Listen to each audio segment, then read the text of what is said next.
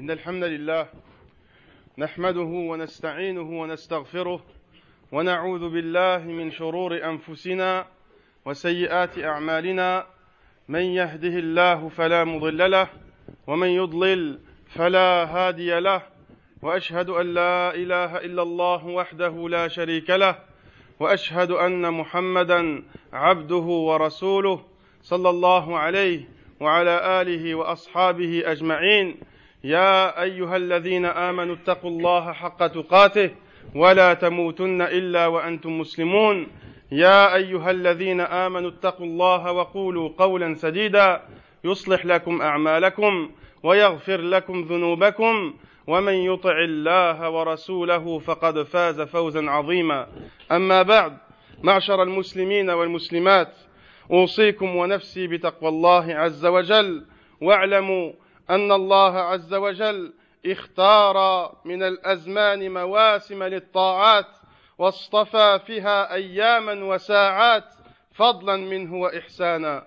فضلا منه وإحسانا شهر ينطلق فيه الصائمون إلى آفاق النقاء ويمسحون فيه عن جبينهم وعثاء الحياة يستقبله المسلمون وله في نفوس الصالحين منهم بهجة وفي قلوب المتقين فرحة فرب ساعة قبول فيه أدركت عبدا فبلغ بها درجات الرضا والغفران.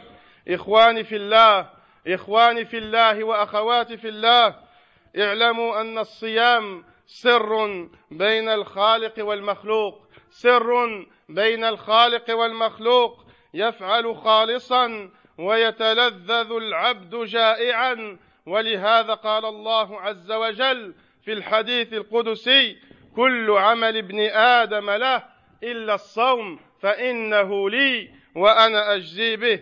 رواه البخاري. يحقق العبد فيه درس الإخلاص بالصيام. يحقق العبد فيه درس الإخلاص لينطلق به إلى سائر العبادات بعيدا عن الرياء والسمعة. ba'idan an riya wa sum'a. Chère communauté musulmane, je vous conseille, ainsi qu'à moi-même, de craindre Allah subhanahu wa ta'ala, et sachez qu'Allah a choisi des périodes spécifiques pour accroître son adoration et sa dévotion. Voici donc une faveur de la part d'Allah subhanahu wa ta'ala pour nourrir ta foi et pour augmenter ta piété, pour nourrir ta foi et augmenter ta piété, ce mois où les jeûneurs voguent vers des horizons de pureté en se purifiant d'une année de péché, en se purifiant d'une année de faute et de péché. Les gens pieux l'accueillent avec grande joie. Les gens pieux l'accueillent avec grande joie, car sûrement ils rencontreront une heure où leurs œuvres seront acceptées et graviront ainsi les hauts degrés du paradis. Et graviront ainsi les hauts degrés du paradis. Mes chers frères et sœurs, le jeûne est un secret entre ton Seigneur et toi. Le jeûne est un secret entre ton Seigneur et toi. En effet, c'est pour cela qu'Allah subhanahu wa ta'ala dit ceci, toutes les actions de la personne lui appartiennent, sauf le jeûne, sauf le jeûne, il m'appartient et c'est moi seul qui le récompense. Il m'appartient et c'est moi seul qui le récompense. Par le jeûne, mes chers frères et sœurs, la personne prend une leçon de sincérité, prend une leçon de sincérité qui le mènera à ne vouer aucune adoration pour autre qu'Allah subhanahu wa ta'ala, loin de tout orgueil et d'ostentation. Le jeûne est une école de la sincérité, de l'exclusivité dans le culte pour Allah subhanahu wa ta'ala. معشر المسلمين والمسلمات ذكر الناس داء وذكر الله عز وجل شفاء والقرآن العظيم أساس الدين وآية الرسالة وروح الحياة نزل في سيد الشهور. إنا أنزلناه في ليلة القدر. إنا أنزلناه في ليلة القدر. ونزوله فيه. فيه إشارة لهذه الأمة بالإكثار من تلاوته وتدبره. وكان جبريل عليه السلام ينزل من السماء ويدارس نبينا محمدا صلى الله عليه وسلم كامل القرآن. وفي العام الذي توفي فيه عرض عليه مرتين عرض عليه مرتين وكان بعض الصالحين يختم في رمضان في كل ثلاث ليالي وبعضهم في سبع وبعضهم في عشر. وكان الإمام مالك رحمه الله تعالى إذا دخل رمضان أقبل على تلاوة القرآن وترك الحديث وأهله Chers frères et sœurs, sachez que parler des gens est une maladie. Sachez que parler des gens est une maladie, mais parler d'Allah, c'est son remède. Mais parler d'Allah, c'est son remède. Le Coran, la parole d'Allah subhanahu wa ta'ala, est le fondement de cette religion. Et le fondement de cette religion est le souffle de notre vie. Le Coran est descendu dans le meilleur des mois. Allah subhanahu wa ta'ala dit, nous l'avons descendu pendant la nuit du destin. Il est descendu dans le meilleur des mois et dans la meilleure des nuits. Allah a dit, nous l'avons descendu pendant la nuit du destin. Le fait que le Coran soit descendu pendant ce mois et pendant cette nuit indique clairement que, indique clairement qu'il faut le lire et l'étudier plus pendant ce mois. Jibril, l'ange Gabriel alayhi salam, descendait du ciel et enseignait, et enseignait tout le Coran au prophète sallallahu alayhi wa sallam pendant ce mois. Et l'année de la mort du prophète sallallahu alayhi wa sallam, il lui a enseigné deux fois. Il lui a enseigné deux fois le Coran. Et les pieux lisaient beaucoup le Coran pendant ce mois. On rapporte que quelques-uns d'entre eux le finissaient en trois jours, d'autres en sept jours et d'autres en dix. L'imam Malik, rahimahullah, l'imam Malik, lorsque le Ramadan survenait, il se consacrait corps et âme au Coran. Il se consacrait corps et âme au Coran et délaissait ses cours sur le hadith et ceux qu'il étudie. Donc étudiez mes chers frères et sœurs, étudiez donc le Coran et lisez beaucoup qu'Allah nous fasse miséricorde. أقول قولي هذا واستغفر الله لي ولكم ولسائر المسلمين فاستغفروه إنه هو الغفور الرحيم.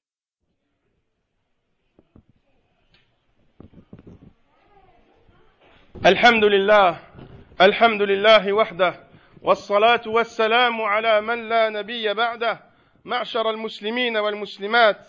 فإذا أحسنت القول فأحسن الفعل ليجتمع معك مزية اللسان وثمرة الإحسان.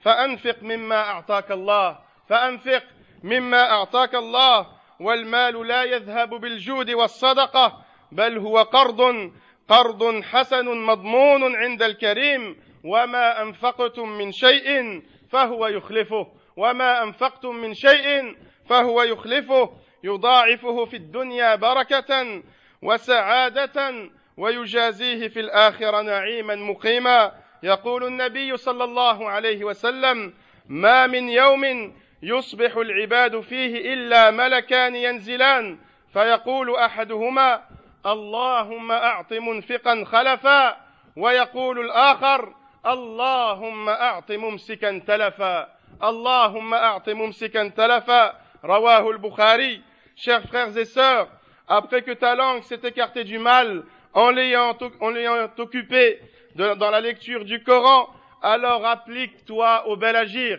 applique-toi au bel agir au beau comportement aux belles actions ainsi en toi se réunira la belle parole et les fruits de la bonté et de la bienfaisance donc verse ton aumône et sache que l'argent ne disparaît pas à cause de la bonté. L'argent ne disparaît pas à cause de la bonté ou la générosité ou tes aumônes. Au contraire, c'est un prêt que tu retrouveras plus tard.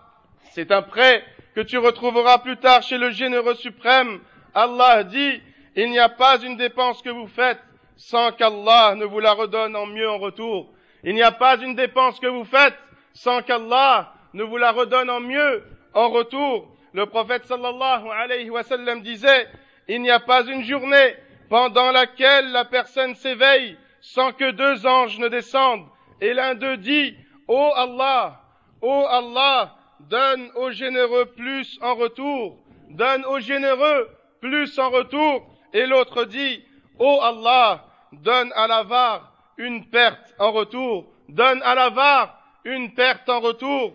معشر المسلمين والمسلمات اعلموا ان دواء القلب أن دواء القلب في خمسة أشياء قراءة القرآن بالتدبر وخلو البطن وقيام الليل والتضرع عند السحر ومجالسة الصالحين إخواني في الله ويا أخواتي في الله إياكم أن تقعوا في أعراض المسلمين واحفظوا لسانكم في هذا الشهر احفظوا لسانكم وسمعكم وبصركم عما حرم الله واجعل شهر صومك جهادا متواصلا ضد الشهوات ضد شهوات نفسك انقطاع وانقطاعا إلى الله عز وجل بالعبادة والطاعات. بالعبادة والطاعات في هذا الشهر الكريم فهو موسم التوبة فهو موسم التوبة والإنابة. فمتى يتوب من أسرف من المعاصي والذنوب؟ إن لم يتب في شهر رمضان إن لم يتب في شهر رمضان. ومتى يعود؟ إن لم يعد في شهر الرحمة والغفران. اغتنموا زمن الأرباح يا إخواني في الله اغتنموا زمن الأرباح. فأيام المواسم معدودة وأوقات الفضائل مشهودة.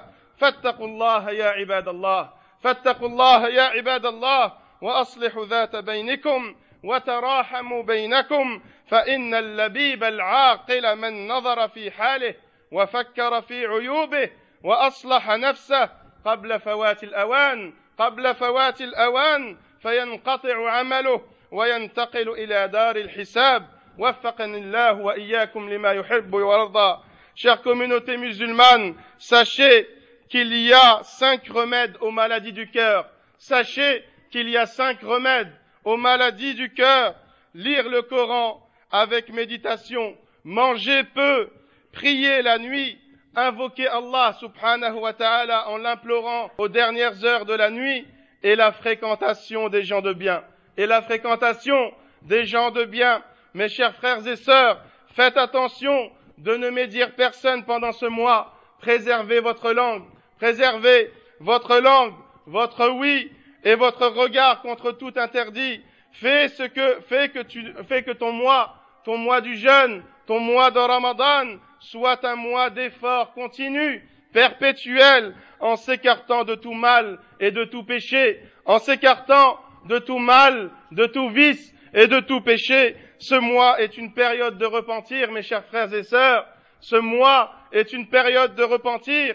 Quand est-ce que la personne se repentira, se repentira pour ses péchés si elle ne se repent pas pendant ce mois? Si elle ne se repent pas pendant ce mois, profitez donc de ces heures présentes, de ces heures précieuses, car les jours de Ramadan sont comptés, car les jours de Ramadan sont comptés. Craignez donc Allah subhanahu wa ta'ala et réconciliez-vous entre vous et vivez la fraternité de Ramadan. Vivez la fraternité et la miséricorde de Ramadan. Certes, l'homme raisonné est celui qui regarde sa propre situation et se remet en question face à ses fautes et se remet en question face à ses fautes et ses péchés et son mauvais comportement et réforme sa personne et réforme sa personne avant qu'il ne soit trop tard, le jour où il ne pourra plus œuvrer et ira vers la demeure des comptes et l'ultime jugement. اللهم صل على محمد وعلى آل محمد